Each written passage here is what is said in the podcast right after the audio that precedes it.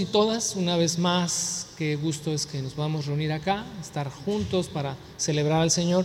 El día de hoy vamos a continuar con nuestro estudio del Evangelio de Marcos, pero lo haremos con un invitado muy especial, Pedro Alanís, que viene de Tecate junto con su esposa Jazmín. Pónganse de pie para que les conozcan, quienes no les conocen. Gracias. Muy buenos días, mis hermanos. Es un gusto enorme poder estar este domingo aquí adorando a Dios junto con ustedes y un enorme gusto también el tener el privilegio tan grande y la responsabilidad tan grande de traer la palabra de Dios por invitación de su pastor y amigo, y, amigo mío, eh, Juve. Y entonces, pues, eh, gracias a Dios porque Él está en medio nuestro y al final Él es la persona más importante de esta reunión. A Él venimos a adorar. Y me da gusto verles, algunos rostros eh, ya conocidos, algunos no los conozco, ¿verdad? Pero sabemos que estamos en Cristo y que somos familia en la fe. Y vamos a, a buscar el rostro del Señor en oración para que este tiempo sea edificante en nuestras vidas y que pueda traer, gloria al nombre de nuestro Dios, al nombre de Cristo, que es de quien se trata todo. Señor, venimos delante de ti dándote las gracias por este maravilloso día que nos das para reunirnos y adorarte juntos. Gracias por este grupo de hijos tuyos que a una sola voz confiesan tu reino en sus vidas, en su iglesia, y gracias, Padre, porque tenemos la bendición de tener tu palabra en nuestras manos, delante de nosotros. Te agradecemos por esta bendición. Pero pedimos, Señor, que la obra de tu Espíritu nos guíe, nos oriente para entender tu palabra y sobre todas las cosas, para no solamente ser oidores, conocedores de ella, sino ser hacedores. Habla nuestros corazones, transforma nuestros corazones, Señor, para así ser conformados a la imagen de Jesucristo. Y te lo pedimos en el precioso nombre de nuestro Señor y Salvador Jesucristo. Amén. Eh, tengo un amigo en Tecate que casi todos los días me manda eh, un mensaje por, por texto. Y casi todos los días me manda un, versículo de la Biblia, ¿no?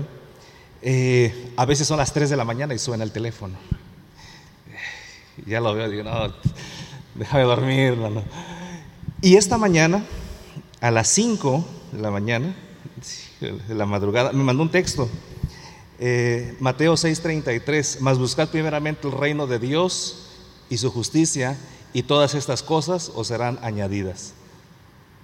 Me llama mucho la atención la casualidad de que el texto hable del reino de Dios y lo que cantábamos en esta mañana en las alabanzas era sobre el reino de Dios, La, primera alabanza hablaba del reino de Dios presente en nuestros corazones, en nuestras vidas como una realidad actual.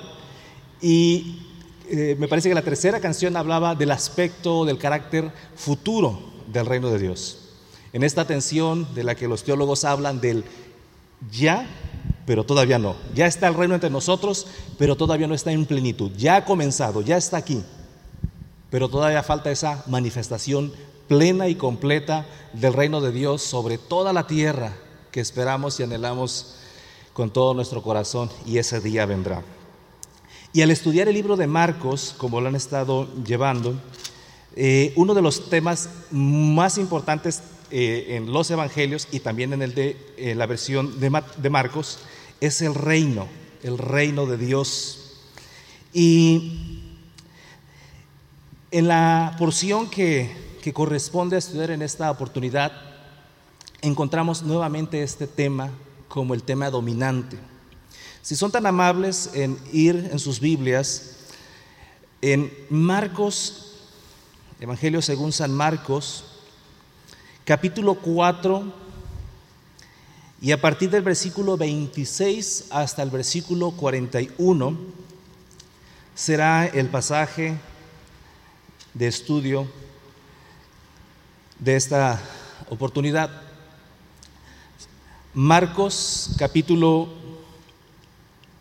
4, versículo 26 al final.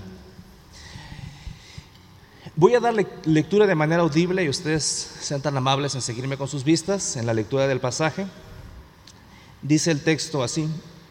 Decía además, así es el reino de Dios, como cuando un hombre echa semilla en la tierra y duerme y se levanta de noche y de día, y la semilla brota y crece sin que él sepa cómo, porque de suyo lleva fruto la tierra, primero hierba, luego espiga, después grano lleno en la espiga. Y cuando el fruto está maduro, enseguida se mete la hoz porque la ciega ha llegado. Decía también, ¿a qué haremos semejante el reino de Dios? ¿O con qué parábola lo compararemos?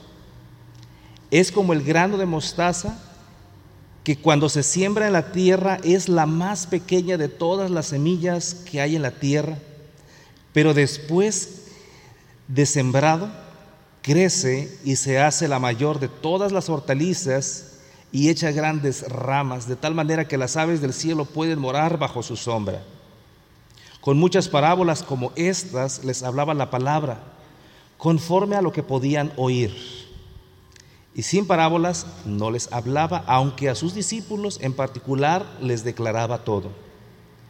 Aquel día, cuando llegó la noche, les dijo, pasemos al otro lado. Y despidiendo a la multitud, le tomaron como estaba en la barca, y había también con él otras barcas.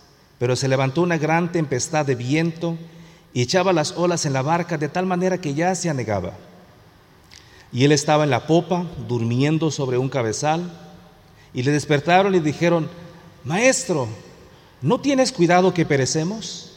Y levantándose, reprendió al viento y dijo al mar, calla, enmudece. Y cesó el viento y se hizo grande bonanza. Y les dijo, ¿por qué estáis así amedrentados? ¿Cómo no tenéis fe? Entonces temieron con gran temor y se decían el uno al otro, ¿quién es este que aún el viento y el mar le obedecen? En este pasaje encontramos tres movimientos, ¿verdad? Primeramente tenemos la parábola del crecimiento de la semilla, como dicen los subtítulos de nuestras Biblias. Después tenemos la parábola de la semilla de mostaza y después tenemos el evento de la tormenta en el mar. Y en este pasaje entonces el hilo dominante podemos verlo como el reino de Dios. En el versículo 26 dice, además así es el reino de Dios. En el versículo 30, eh, aquí haremos semejante el reino de Dios. Entonces está enfocado en el reino de Dios. Como ustedes ya lo han visto, en este capítulo 4 hay otras parábolas con su propio énfasis, con su propio propósito. El capítulo 4 comienza con la parábola del sembrador y el énfasis está ahí en que al escuchar la palabra, es decir, la semilla que se siembra, cada terreno, es decir, cada persona, va a responder según la condición de su propio corazón, la disposición o no al Evangelio. Después teníamos la, parábola de, la luz, la comparación de la luz. Y aquí la intención que Jesús quiere comunicarnos ahora es nuestra posición como luz, como proclamadores de este mensaje del reino de Dios. Primero es como receptores, ahora como proclamadores, y en estas siguientes parábolas nos va a indicar cómo es ese proceso en que la palabra que recibimos hace su trabajo en la tierra, en nosotros, y también nos va a indicar en la parábola de la semilla de mostaza cómo va ese crecimiento de lo pequeño a lo más y cómo ha tenido el reino de Dios una influencia progresiva a través de las edades en todos los lugares y en todas las esferas de la vida. Y finalmente, eh, podemos ver entonces que hay un interés en que comprendamos estas cosas del reino de Dios y después de haber dado a Jesucristo, por así decirlo, la teoría a través de parábolas, los lleva a la práctica, los lleva a la vivencia del reino de Dios justamente en esta eh, experiencia que tienen en el mar con la tormenta. Y ahí es donde se demuestra el poder de Dios como reino de Dios que no puede ser detenido ni por las fuerzas de la naturaleza ni por cualquier enemigo. Entonces, quisiéramos en esta oportunidad concentrarnos en estos versículos que, se nos, eh, eh, que hemos leído y aprender de estos tres segmentos principales, tres principios del reino de Dios. En primer lugar, del versículo 26 al 29, que es la parábola del crecimiento de la semilla, queremos aprender ahí su proceso. ¿Cuál es el proceso que tiene el reino de Dios cuando llega a nuestros corazones, a nuestras vidas? En segundo lugar, del versículo 30 al 34, en la parábola de la semilla de mostaza, queremos ver su producto. ¿Cuál es ese producto? ¿Cómo, cómo se ve? ¿Qué tanto produce?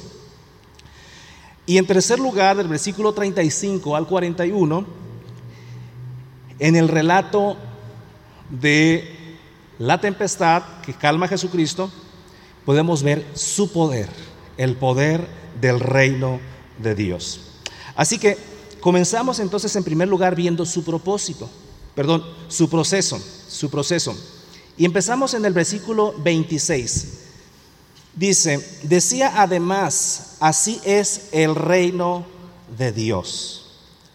Jesucristo sigue hablando del reino de Dios. Ese es su tema principal porque, como podemos observar desde el inicio del Evangelio según San Marcos, el tema principal de Jesucristo es que debemos ser parte del reino de Dios.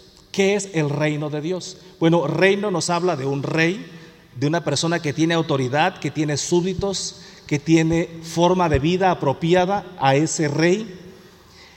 Y eso nos recuerda el hecho de que Dios es el rey soberano en toda su creación, porque Él creó todas las cosas. Dice el Salmo 24, de Jehová es la tierra y su plenitud, el mundo y los que en él habitan. Dios es dueño y señor de todo lo que hay porque Él creó todas las cosas. Sin embargo, la Biblia nos refiere también del hecho de que el hombre voluntariamente quiso desligarse del rey. Y lo vemos muy temprano en la historia de la humanidad en Génesis capítulo 3, que el ser humano, habiendo recibido las leyes y reglas del rey, de que podía comer de todo árbol excepto de uno, fue y desobedeció las reglas y se separó, interrumpió su relación con el rey, con Dios. Y esta posición de súbdito la convirtió en una posición de enemigo del rey, enemigo de Dios. Y así ha pasado la historia a través de los tiempos y las edades y nosotros estábamos en esa condición sin Cristo, como enemigos de Dios. De hecho, Pablo así lo describe en la carta a los romanos, como enemigos, como pecadores, como desobedientes, como desleales, etcétera, etcétera.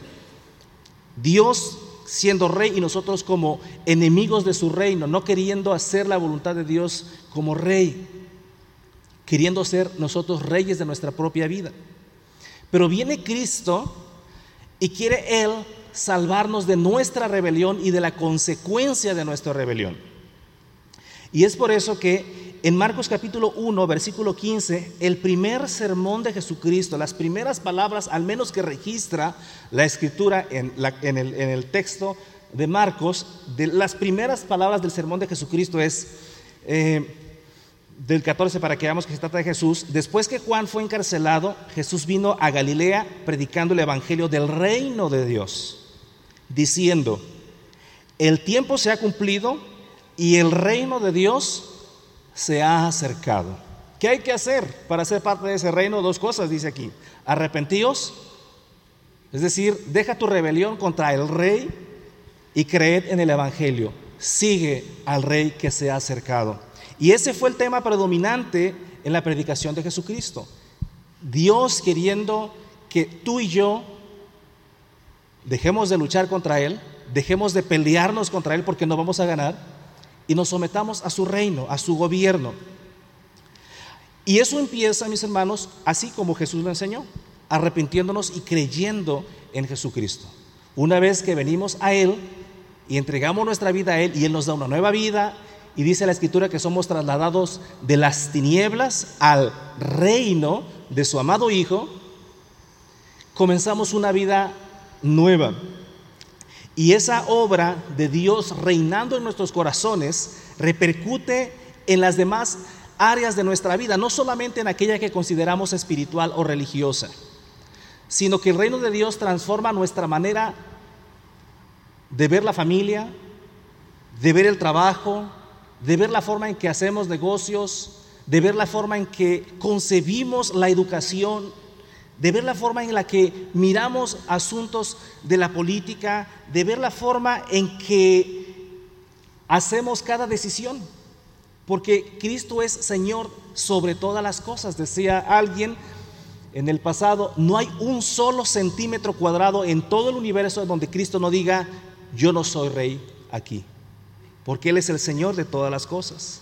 Y como iglesia, como cuerpo de creyentes que pertenecemos, que pertenecemos al reino de Dios, hacemos visible el reino de Dios en nuestros trabajos, en nuestras familias, en nuestras escuelas, con la forma en que vivimos, con la forma en que nosotros demostramos que hay alguien gobernando nuestra vida de una manera que ha elevado la calidad de vida, los estándares de vida por eso es que Pablo en otra oportunidad puede decir, el que está en Cristo es una nueva criatura, las cosas viejas pasaron, porque ya no estamos en el reino de las tinieblas, ahora estamos en el reino de su amado Hijo.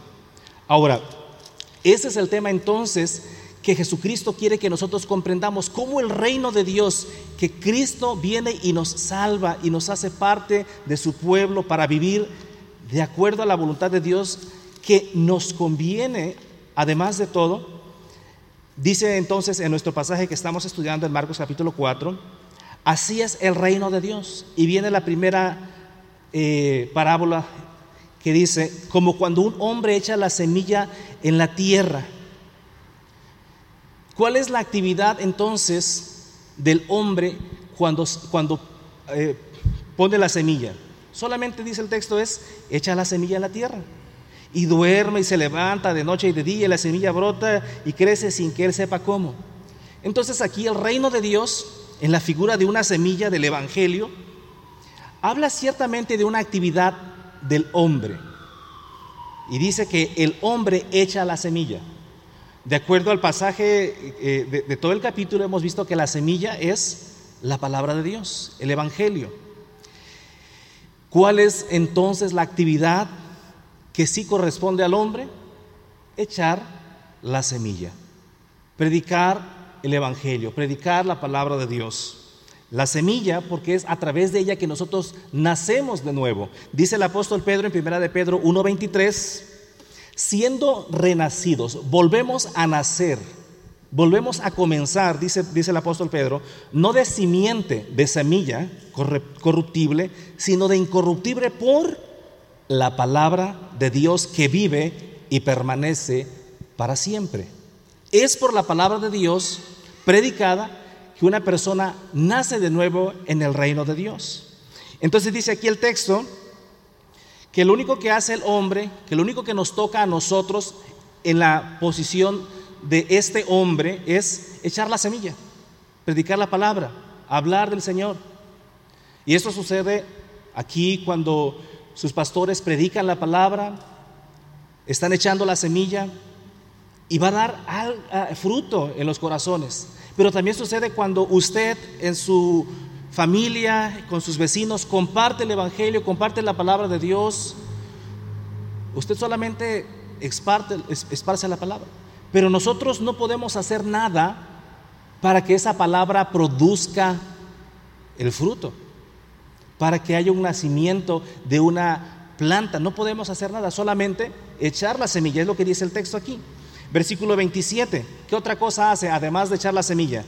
Y duerme y se levanta, de noche y de día. ¿Por qué ese orden? Porque para el judío el día comienza al atardecer y termina en la mañana. Entonces por eso primero dice, duerme y se levanta, de noche y de día. ¿Qué sigue después de haber sembrado? Esperar. Esperar. No se puede hacer nada. Yo, yo, yo creo que varios nos vamos a acordar cuando estábamos en la primaria y nos hacían el experimento, hacíamos el experimento de en un vasito, ¿verdad? Poner una semillita y que, y yo no sé si a ustedes les pasó, que íbamos a ver si ya al día siguiente ya había algo, ¿no? O al ratito siguiente ya había, y no pasaba así, porque no es así. No podemos hacer nada. Ya pusimos la semillita ahí. No, no, no, no se puede hacer nada más que esperar, dormir, levantarnos, seguir con la vida. En ese sentido, el sembrar una semilla literal es un acto de fe, porque no puedes hacer nada para acelerar su proceso. No puedes hacer nada para tú, que, tú para que esa semilla se convierta en una planta. De la misma manera, hermanos, predicar la palabra de Dios, esparcir la semilla de la palabra es un acto de fe. Porque estamos confiando en que la palabra de Dios va a producir su fruto como la misma ha prometido, que no volverá vacía. Y sigue diciendo el texto, y la semilla brota y crece, solita. Ella brota y crece, sin que él, el hombre, el sembrador, sepa cómo. realmente ni el más experto eh, sabe cómo es eso. Hay explicaciones, ¿verdad?, de los científicos, de los expertos en biología y todas estas eh, eh, ciencias, pero ¿cómo es posible que eso tan pequeño comience a hacer vida? Es, es un milagro realmente. Es cierto, es parte de las reglas, de las leyes de Dios que Él dejó en la naturaleza. Y entonces el poder o la virtud no está en el sembrador, sino en la semilla. De la misma manera, mis hermanos, al sembrar, al, esparcir la palabra de Dios, la semilla del Evangelio, no hay virtud alguna en el predicador, en el sembrador, para que la semilla de la palabra de Dios haga algo. La semilla en sí misma tiene la virtud y el poder de dar su fruto. Eso es lo que dice la Escritura en el Antiguo Testamento, dice que no volverá vacía y dice también en el libro de Hebreos que la palabra de Dios es viva y eficaz. Versículo 28 explica con más detalle todavía esto. Esta es la actividad del sembrador, ahora la actividad de la semilla, versículo 28 porque de suyo lleva fruto la tierra, de suyo. Esta palabra de suya habla, habla, habla de que no depende del sembrador, sino de la misma semilla, de suyo. Aquí es interesante que el término eh, en el, texto original es eh, la palabra automate, de donde viene nuestro, nuestra, nuestra palabra automático, algo que tiene un impulso propio. Así entonces la palabra de Dios, de suyo, de sí mismo, autoimpulsada la palabra de Dios es la que hace que lleve fruto esa semilla, que se convierta en algo que tiene y que genera vida. ¿Por qué, mis hermanos? Porque es palabra de Dios. Porque es poderosa. Es tan poderosa que puede penetrar, dice, hasta partir el alma. Dice ese Hebreos, Hebreos capítulo 4, penetra a donde el ser humano, por más conocimiento que tenga, no puede llegar. Y podemos seguramente, varios de los que estamos aquí, testificar de cómo la palabra de Dios, cuando la hemos escuchado o la hemos leído, ha penetrado a nuestras conciencias como ningún ser humano lo ha hecho.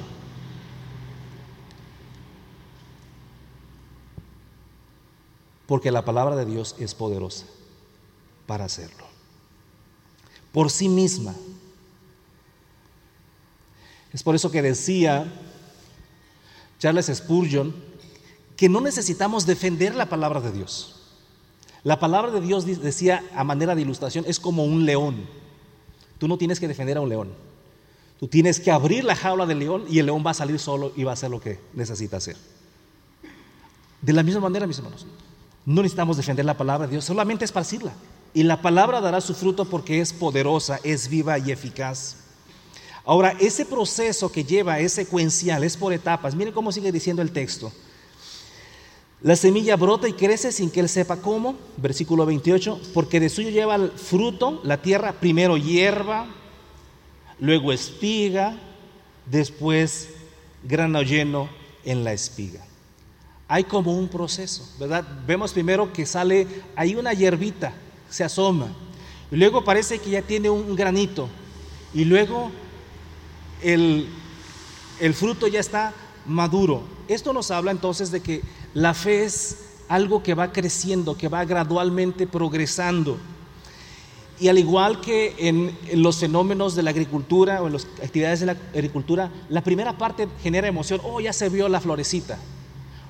Y la última parte, ya se vio el fruto.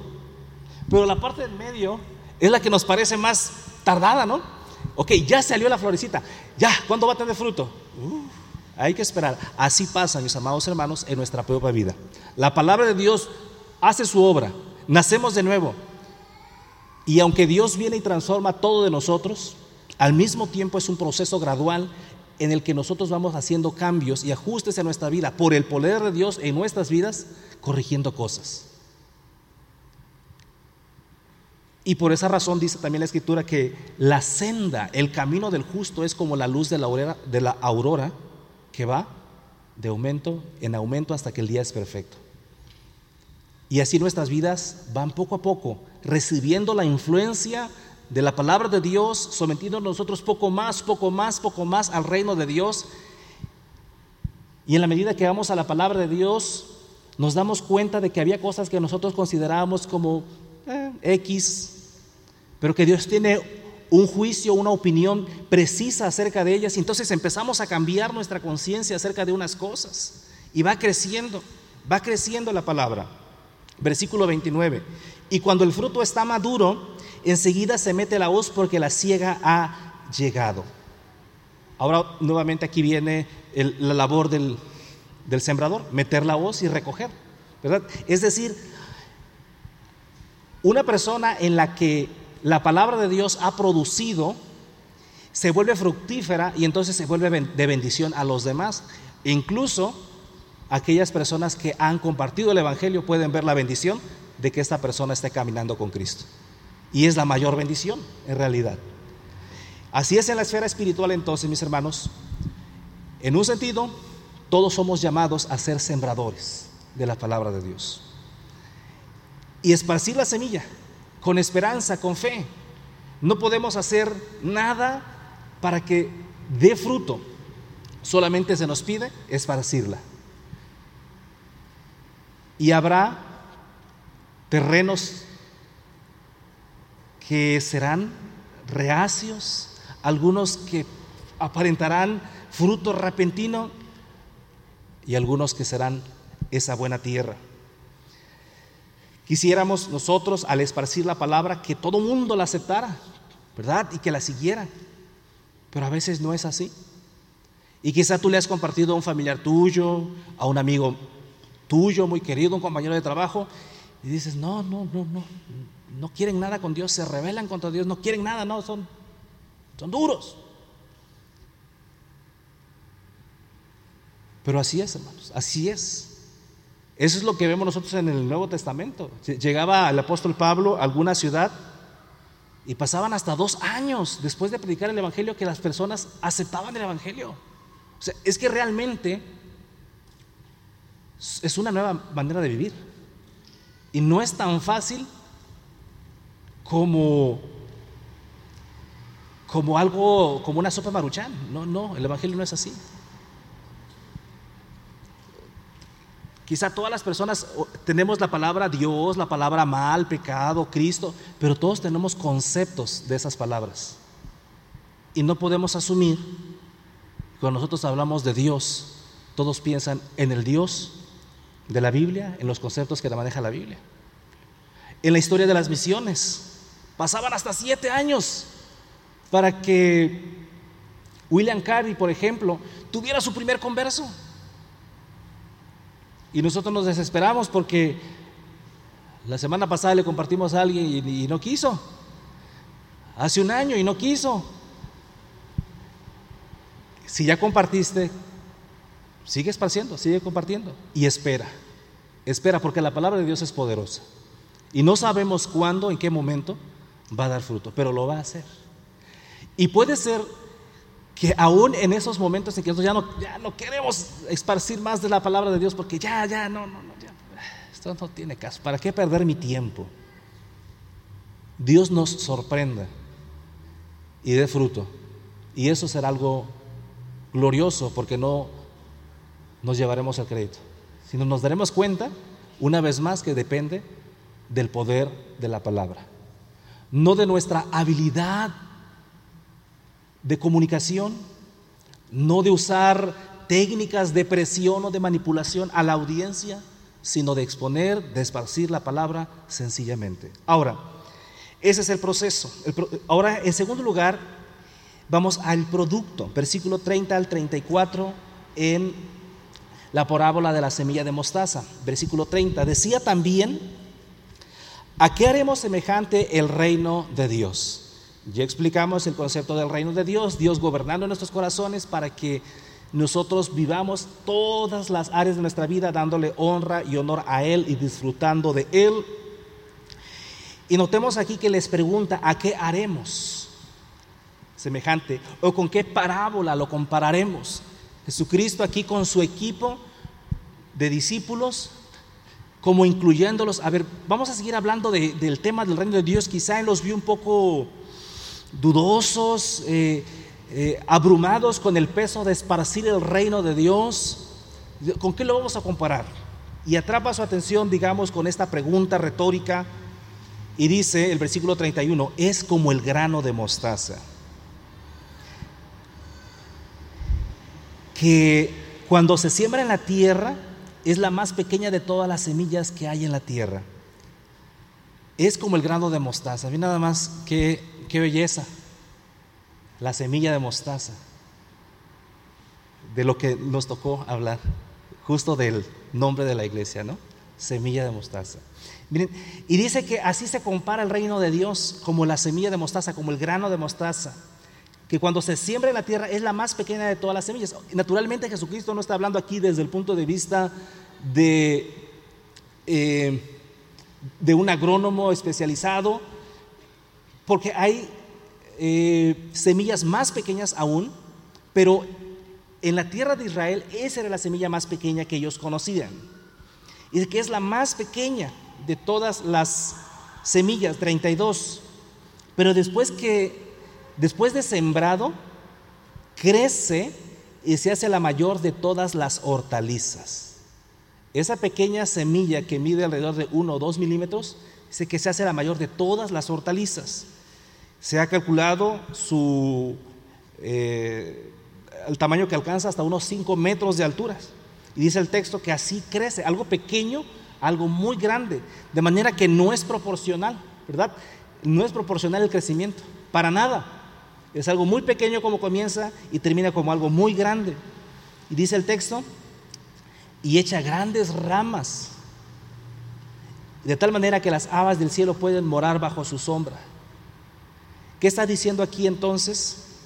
Que aunque el reino de Dios, comparado con esa pequeña semilla, comenzó con algo muy pequeño, tuvo unos inicios como muy sencillos, muy modestos, la figura del rey, Jesucristo.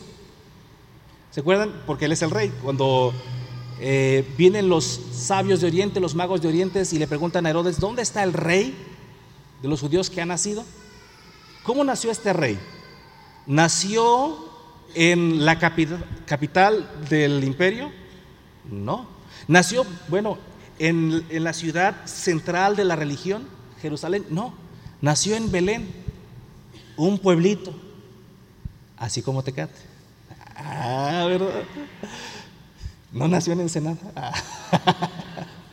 nació en un pueblito que, que nadie conocía. Y luego creció en Nazaret, otro pueblito que no pintaba. Y comenzó su ministerio en Galilea, una región marginal, de escaso desarrollo cultural, económico. ¿Y qué potencia podía tener en apariencia ese reino?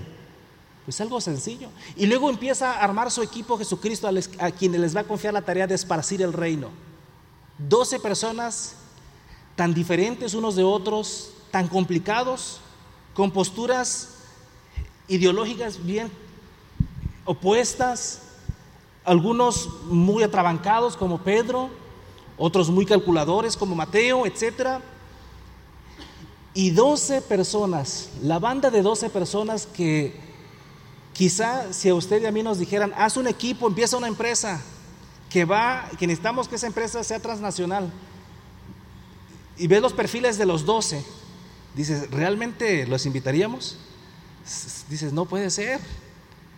El reino de Dios comenzó bien entonces como algo muy pequeño. Cuando viene Cristo, se acerca el reino de Dios y no parece algo con mucha pompa, con mucha grandeza.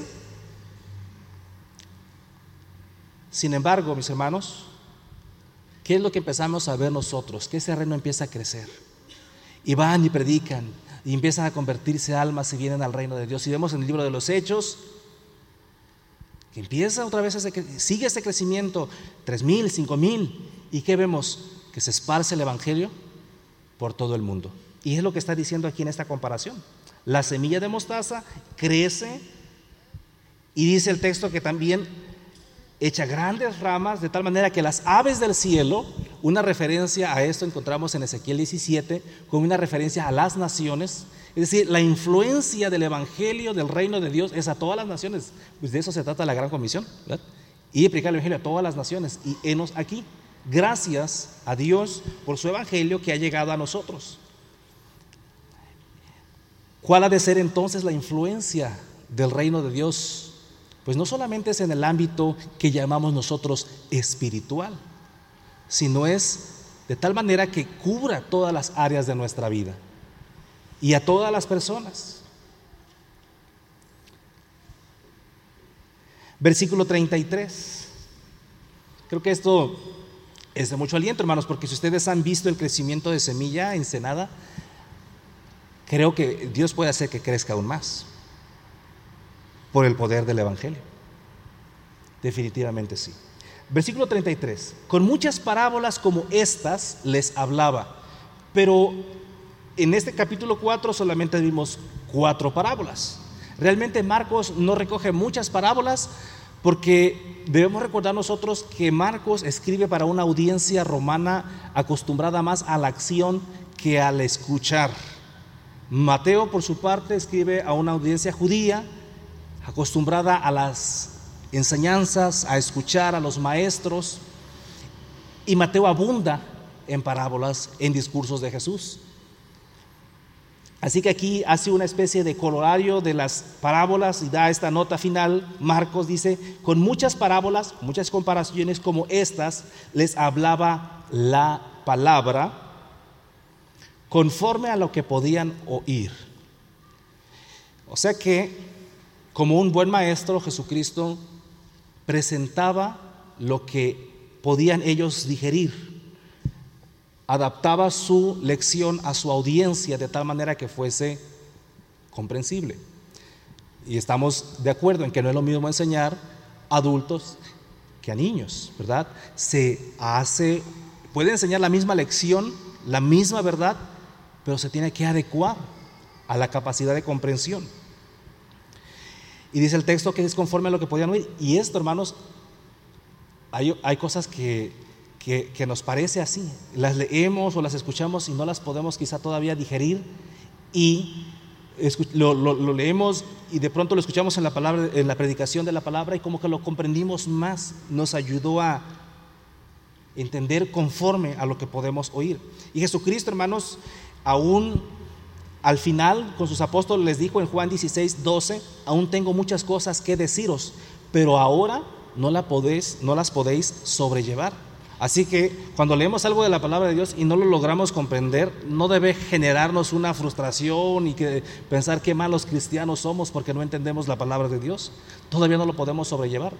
Es posible que más adelante el siguiente capítulo nos lo aclare o la siguiente conversación con alguien de la iglesia o la siguiente predicación nos lo aclare. Versículo 34, y sin parábolas no les hablaba, aunque se incluyen muy pocas en Marcos, se refiere a que siempre hablaba con algún tipo de comparación, aunque a sus discípulos en particular les declaraba todo.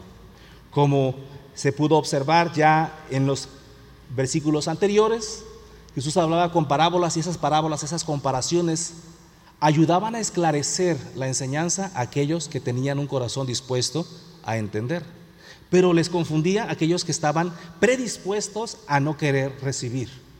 Se confundían más porque ya había una predisposición. Pero aquí dice el texto que a sus discípulos en particular les declaraba todo. Y esta es una buena lección para nosotros. Quizá en ocasiones nos pase lo mismo que los discípulos cuando escucharon la parábola del sembrador. Y de acuerdo al relato de Mateo, Jesús expone la enseñanza, la parábola del sembrador, hacia una audiencia libre, abierta, y al terminar, solamente sus discípulos se acercan y le preguntan, ¿qué quisiste decir con eso? Puede ser que escuchamos una predicación y no lo logramos comprender del todo. Pero ¿cómo saber si hay en nosotros hambre por la palabra de Dios? Bueno, no lo entendí, pero me acerco y pregunto. No me quedo con esa duda, sino que aprovecho los recursos que la iglesia tiene, tiene pastores, tiene maestros que pueden ayudarnos en nuestro crecimiento y declararnos con mayor precisión la palabra de Dios. De manera que el producto de la palabra, el producto de la siembra de la palabra de Dios es que parece algo muy pequeño, con inicios muy pequeños, pero tiene un crecimiento grande, enorme, que alcanza a todas las naciones, que alcanza a todas las personas y a nivel individual alcanza todas las áreas de nuestra vida. Versículo 35 al 41 nos va a narrar ahora, después de haber hablado con parábolas, la parte teórica, Jesús los va a llevar a la parte práctica, puesto que su audiencia principal de Marcos son romanos, gente acostumbrada a la acción. Ahora lo que va a hacer Marcos en su recopilación de la vida de Jesús es mostrar un escenario en donde estos principios del reino de Dios tienen que ser vividos, tienen que ser experimentados. Y nos recoge este evento en la vida de Jesús y sus discípulos. Cuando Jesús los invita, les dice que vayan y crucen al otro lado y se presenta esta tempestad. Y vamos ahora entonces a ver este tercer principio del reino de Dios. Es su poder. En tercer lugar, versículo 35 al 41, su poder. Versículo 35, aquel día. Bueno, este día ha sido un día bastante largo en la actividad de Jesucristo. Vemos que comenzó a enseñar muy temprano, mucha gente se juntó y dio diferentes lecciones, diferentes enseñanzas acerca del reino de Dios. Estaba enseñando en, la barca, eh, seguramente tuvo que hacer un esfuerzo al momento de hablar, puesto que no tenía un sistema de audio para amplificar su voz, tenía que hacer un esfuerzo, pero en aquel día terminó seguramente muy cansado después de haber recibido a muchas personas para enseñarles. Cuando llegó la noche, les dijo, pasemos al otro lado, pasemos al otro lado. Yo me imagino a Mateo diciendo, ¿y trajeron sus visas? Acuérdense que Mateo trabajaba para el gobierno, para el SAT. A ver, ¿trajeron sus visas? Es un chiste. ok. Al otro lado del, del lago, por supuesto, ¿verdad? Es interesante que Jesús los invita y los llama, pero no les dice para qué. ¿A qué quieren ir al otro lado? ¿A qué quieren ir? ¿A qué vamos al otro lado?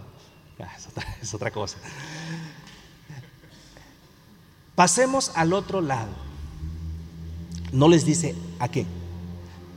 Pero si Jesucristo les ha estado enseñando acerca del reino, seguramente quiere que ellos vean cómo la palabra esparcida produce fruto, cómo la palabra esparcida es poderosa y los quiere llevar al terreno de la acción. Y aunque el texto aquí no nos dice eh, de manera expresa aquí el propósito. Al terminar este relato en el versículo 41 que calma la tempestad, inmediatamente vemos el capítulo 5. Dice, vinieron al otro lado del mar en la región de los Gadarenos. Y cuando salió él de la barca enseguida vino a su encuentro de los sepulcros un hombre con un espíritu inmundo, etcétera, etcétera. Entonces, Jesús no les dice para qué los quiere llevar al otro lado. Pero Jesús, que es Dios, sabe que tiene que ir al otro lado a extender su reino. Y sabe que hay una necesidad imperiosa. Y es un hombre con un espíritu inmundo. ¿Qué pasaría si ustedes nos... Y, a mí nos dice un día el pastor juvenil, ¿saben qué? Vénganse el sábado siguiente todos. Ah, pues vamos, ¿no? ¿Qué va a haber? ¿Quién sabe? Y resulta que nos dice, vamos a ir a, no sé, eh, a un a una casa donde el hijo de una señora eh, tiene 12 años y saca espuma por la boca y si nos dice eso, ¿cuántos vendrían? Mejor que no nos digan, ya venimos aquí, ya estando aquí ya nos vamos en bola, en bola nos damos valor. Pero aquí Jesús sabía que iba, en su agenda, él sabía lo que iba a esa región. Iba a, que su reino se expandiera y a demostrar su poder aún sobre los demonios. Porque así es el reino de Dios. Tiene un poder soberano aún sobre el mismo Satanás. Y dice el texto, pasemos al otro lado, versículo 36. Y despidiendo a la multitud, no es como que Jesús se fue, ya, ya te viene a enseñar, Vámonos. Obviamente Jesús como una persona, como el maestro de maestros, con cortesía, con educación, con respeto por su audiencia, se despide de ellos. Le tomaron como estaba, dice el texto. ¿Cómo estaba Jesús? Súper cansado, ¿no? Todo el día enseñando, y era ya de noche, estaba agotado. Lo tomaron en la barca y también con él otras barcas. Posiblemente era la barca de Pedro y Andrés o de Jacobo y Juan que se nos menciona que su oficio era ser pescadores. Versículo 37. Pero se levantó una gran tempestad de viento, pero se levantó. Quiere decir, hermanos, que al inicio no estaba la tempestad. Ese pero nos indica que esa tempestad llegó de manera repentina. Ellos iban muy tranquilos, cruzando, y de pronto llega una gran tempestad. Todo cambió de repente. Se levantó una gran tempestad. No era cualquier tempestad, era una gran tempestad. Ya tan solo con que hubiera sido una tempestad, ya era suficiente para estar temerosos. Pero que Mateo se atreva a poner con precisión este adjetivo, gran tempestad, y el término ahí es megas, megas, una gran tempestad, una gran tormenta. La palabra que utiliza Mateo en capítulo 8, versículo 24 es seismos, donde viene sismos.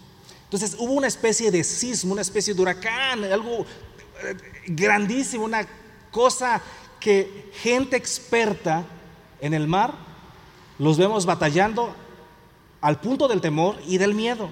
Y echaba las, olas en la barca de tal manera que ya se anegaba. Y no es que ellos estaban ahí, bueno, seguramente estaban ocupados eh, atendiendo la situación, tratando de sacar el agua tan rápido como podían. Pero llegó la tormenta. ¿Jesús sabía que iba a pasar eso? De seguro sí, porque Él es Dios. Y no impidió la tormenta. Y acababan de estar con Jesús en sus enseñanzas y aún así pasaron tormentas. Mis amados hermanos, seguramente habrá entre nosotros personas que aunque han estado haciendo las cosas bien para el Señor, han estado comprometidos con el reino de Dios, vienen a la iglesia, hoy han adorado al Señor, van a experimentar una tormenta en sus vidas. Y Jesús no va a impedir esa tormenta. Porque es lo que está pasando ahí. Jesús no impidió la tormenta. Permitió que esa tormenta llegara. Versículo 38. Y él estaba en la popa durmiendo sobre un cabezal, una especie de cojín. Y le despertaron y le dijeron, Maestro, ¿no tienes cuidado que perecemos? Tan cansado estaba Jesucristo que ni la tormenta lo despertaba. Obviamente esto nos recuerda que Jesucristo fue de carne y hueso como nosotros y se cansó. Y eso es algo muy bueno. Recordar y ver en estos pasajes de la Biblia que Jesucristo fue de carne y hueso como nosotros. Porque si no hubiera sido de carne y hueso, entonces no hubiese podido ir a la cruz y verdaderamente dar su vida para pagar por nuestros pecados. O sea, Jesús no era una aparición. Jesús fue un hombre de carne y hueso como nosotros que se cansó, que tuvo hambre, que tuvo sed. Y le despertaron y dijeron, maestro, maestro. En otros pasajes paralelos eh, se relata que dijeron, Señor, Señor. Y no hay contradicción, sino que unos gritaron una cosa, otras, otra cosa, Señor, sálvanos, ayúdanos. Pero ¿por qué van a Jesús, hermanos? Si ellos son los expertos en el mar. Y Jesús era experto en la carpintería. Bueno, porque sabían que al final, aún en medio de sus declaraciones de reproche a Jesús, no tiene cuidado que, tienes cuidado que perecemos, no te importamos, no, no valemos nada para ti. Aún así saben que en Él está la respuesta. Y así es la vida del creyente, hermanos. Llegan tormentas a nosotros y hay ocasiones en que reaccionamos exactamente como los discípulos. Señor, ¿me has abandonado? Señor, ¿ya no te importo? Señor, ¿ya no estás conmigo? Y en ocasiones pareciera que nos atrevemos a reprocharle a Dios cuando somos azotados y atormentados en la vida. Y aún, hermanos, llegamos a cuestionar a Dios, llegamos a cuestionar su amor, su cuidado hacia nosotros. Nosotros vemos en el libro de los Salmos mucho clamor del salmista. Podemos imaginarnos incluso hasta, hasta David yéndose al monte a gritar, ¿verdad? Oh Dios de mi salvación, Muchos son mis enemigos, muchos son los que se levantan contra mí. Desesperado, quejándose con Dios. Tenemos el libro de lamentaciones, cinco poemas de lamento. Porque estas cosas nos indican que en la vida vienen situaciones que nos golpean y nos golpean muy duro y nos lamentamos y nos entristecemos. Y no basta con decir, hermano, usted confía en el Señor y todo va a estar bien. Todo va a estar bien. Confía en el Señor, hermano, esté tranquilo. No.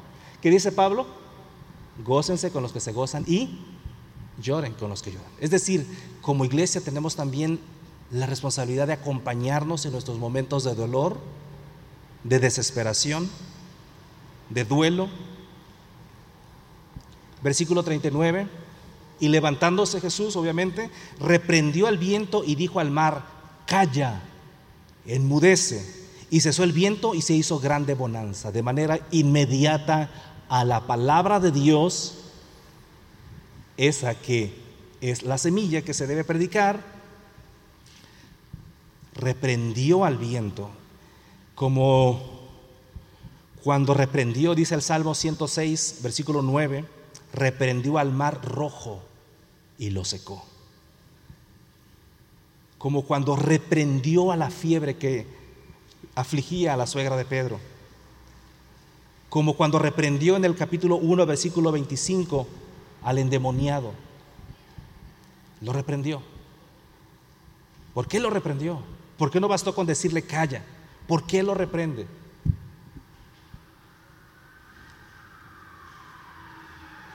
Debemos recordar, nosotros que ya tenemos toda la historia, y que ya lo mencionábamos, que él iba a allá con los gadarenos. Y allí había un hombre poseído al cual Jesucristo iba a trasladarlo del reino de las tinieblas al reino de luz. Y dice la escritura que Satanás es el príncipe de la potestad del aire. Así que es posible que este viento y esta tormenta haya sido un impedimento que Satanás propuso para que Jesús no llegara a esparcir el reino de Dios. Así como cuando Pablo dice, queríamos ir a tal lugar y Satanás nos estorbó. Es posible que de eso se trate. Y por eso lo reprende Jesús. Y inmediatamente hizo grande bonanza. Versículo 40. Y les dijo, ¿por qué estáis así amedrentados? ¿Por qué están así, muchachos?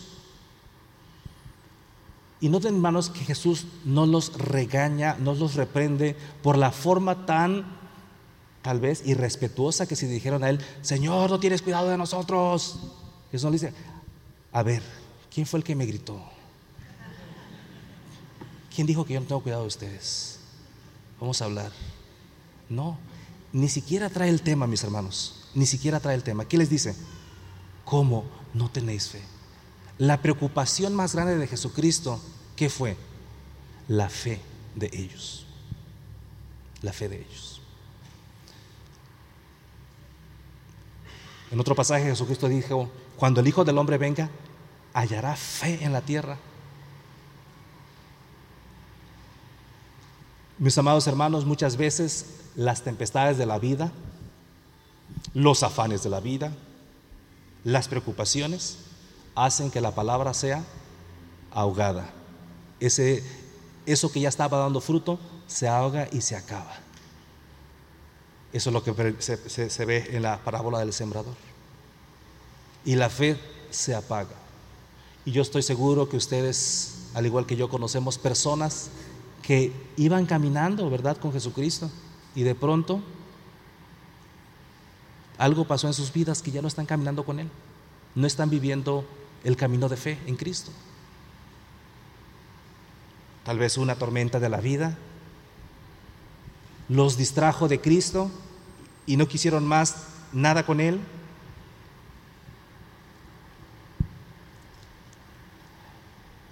La pregunta es, cuando el Hijo del Hombre venga, ¿hallará fe en usted? ¿Hallará fe en mí? Aun si estamos en una tormenta. Versículo 41, entonces temieron con gran temor, o sea, ya tenían temor en la tormenta y ahora sigue un gran temor después de la tormenta. ¿Por qué? Ya no es la tormenta, ahora es algo más grande que la tormenta. Entonces temieron con gran temor, megas temor.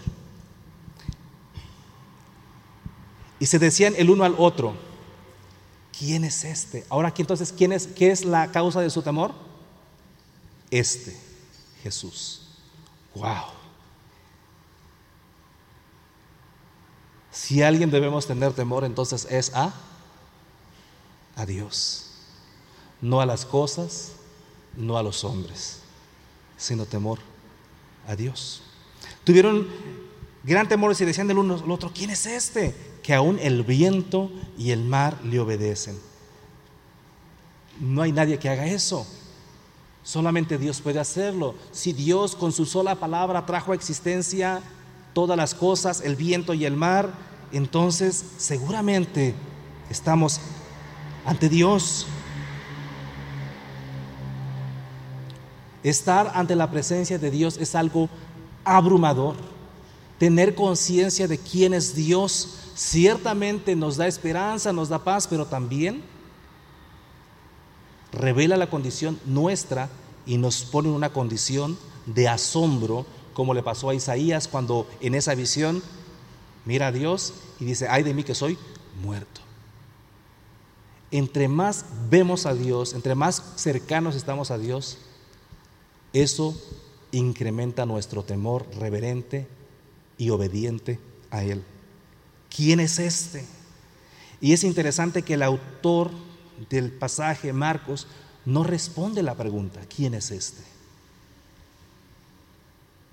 Posiblemente para que los lectores, nosotros en este momento, podamos responder, ¿quién es este?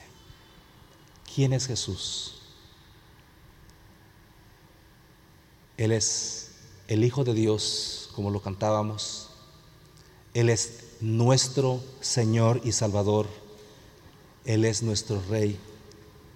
Él nos ha traído del reino de las tinieblas al reino de su amado Hijo.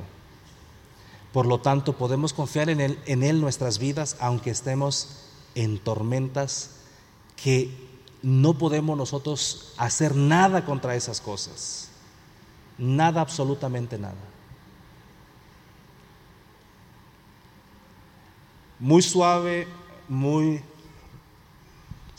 relax, las parábolas, el sembrador, la semillita, crece, esperamos, pero ya cuando nos lleva Jesús al terreno de la práctica, y somos desafiados, mis hermanos, a que lo que sabemos de Dios lo vivamos. Porque nosotros podemos saber que Jesús es el Salvador, que Él nos invita a todos en arrepentimiento y fe a comenzar una nueva vida, pero hasta que pasamos por tormentas, nuestra fe se demuestra. Decía Moody que en realidad las tormentas solamente revelan lo que hay en nuestro corazón. Y él ponía la ilustración en un vaso de agua, bueno, en un vaso que contiene agua, no existe como tal un vaso de agua, que no se ve, ¿verdad? ¿Qué hay adentro? Si se mueve la mesa, ¿qué va a pasar? Se va a caer y ¿qué va, qué va a tirar? Pues lo que hay adentro. Si es una agua limpia o es un agua sucia, no va a depender de la tormenta en sí, sino de lo que hay adentro. La tormenta solamente revelará la condición de esa agua. Y así pasa, mis hermanos. Las tormentas revelan la condición de nuestra fe, de nuestro corazón. Si esa palabra de Dios y ese reino de Dios se ha establecido en nuestras vidas, aún en nuestras tormentas más desesperantes, ahí está Jesucristo, ahí está Jesucristo y seguramente su reino se impondrá y vencerá todas las fuerzas del mal, hasta el mismo demonio, hasta el mismo demonio. Quizá tú has escuchado el Evangelio muchas veces, has escuchado que Cristo nos invita a ser parte de su reino y no te ha parecido algo tan para ti. O quizá tú ya lo has escuchado y te has alejado o has enfriado tu relación con Dios. Dios nos invita continuamente a vivir bajo su reino. ¿Cómo? Marcos capítulo 1, versículo 15 y 16. Arrepentíos y creed en el Evangelio. Y esto es algo no solamente del pasado en un momento puntual, sino es algo del día a día. Cada día, mis hermanos, necesitamos arrepentirnos y creer en el Evangelio. Que cada día necesitamos a Cristo. Para que el reino de Dios se manifieste en todas las actividades de nuestra vida. ¿Les parece si oramos, hermanos? Señor, gracias. Gracias porque a través de tu palabra se ha esparcido el reino de tu amado Hijo. Y esa semilla ha sido sembrada en los corazones y muchos de los que están aquí han nacido de nuevo por el poder del Evangelio. Y hemos, Señor, pasado a una nueva vida en Cristo. Tú has transformado nuestras vidas y lo sigues haciendo. En diferentes áreas estás trabajando, no somos ya un producto terminado, pero tú sigues obrando en nuestras vidas, Señor. Y lo seguirás haciendo hasta el último día de nuestra existencia, o hasta que Cristo venga por su pueblo. Pero también oramos, Señor, por amigos nuestros que posiblemente se resisten y luchan aún contra, contra ti, contra el Rey de Reyes. Oramos para que tu palabra, que es la semilla que tiene poder, haga en ellos su obra y que tu Espíritu Santo la haga viva en sus corazones y hable a sus vidas y puedan también ser parte del reino de Cristo. Aún sea entre nosotros amigos que se han alejado, hermanos que se han enfriado en su fe, que puedan disfrutar de este reino que tú has traído, Señor. Al mismo tiempo que esperamos esa manifestación gloriosa de tu reino que está por venir, pero que ya se empieza a expresar en nuestras vidas, en los diferentes contextos de actividad, Señor. Gracias por tu palabra que es poderosa. En Cristo Jesús. Amén.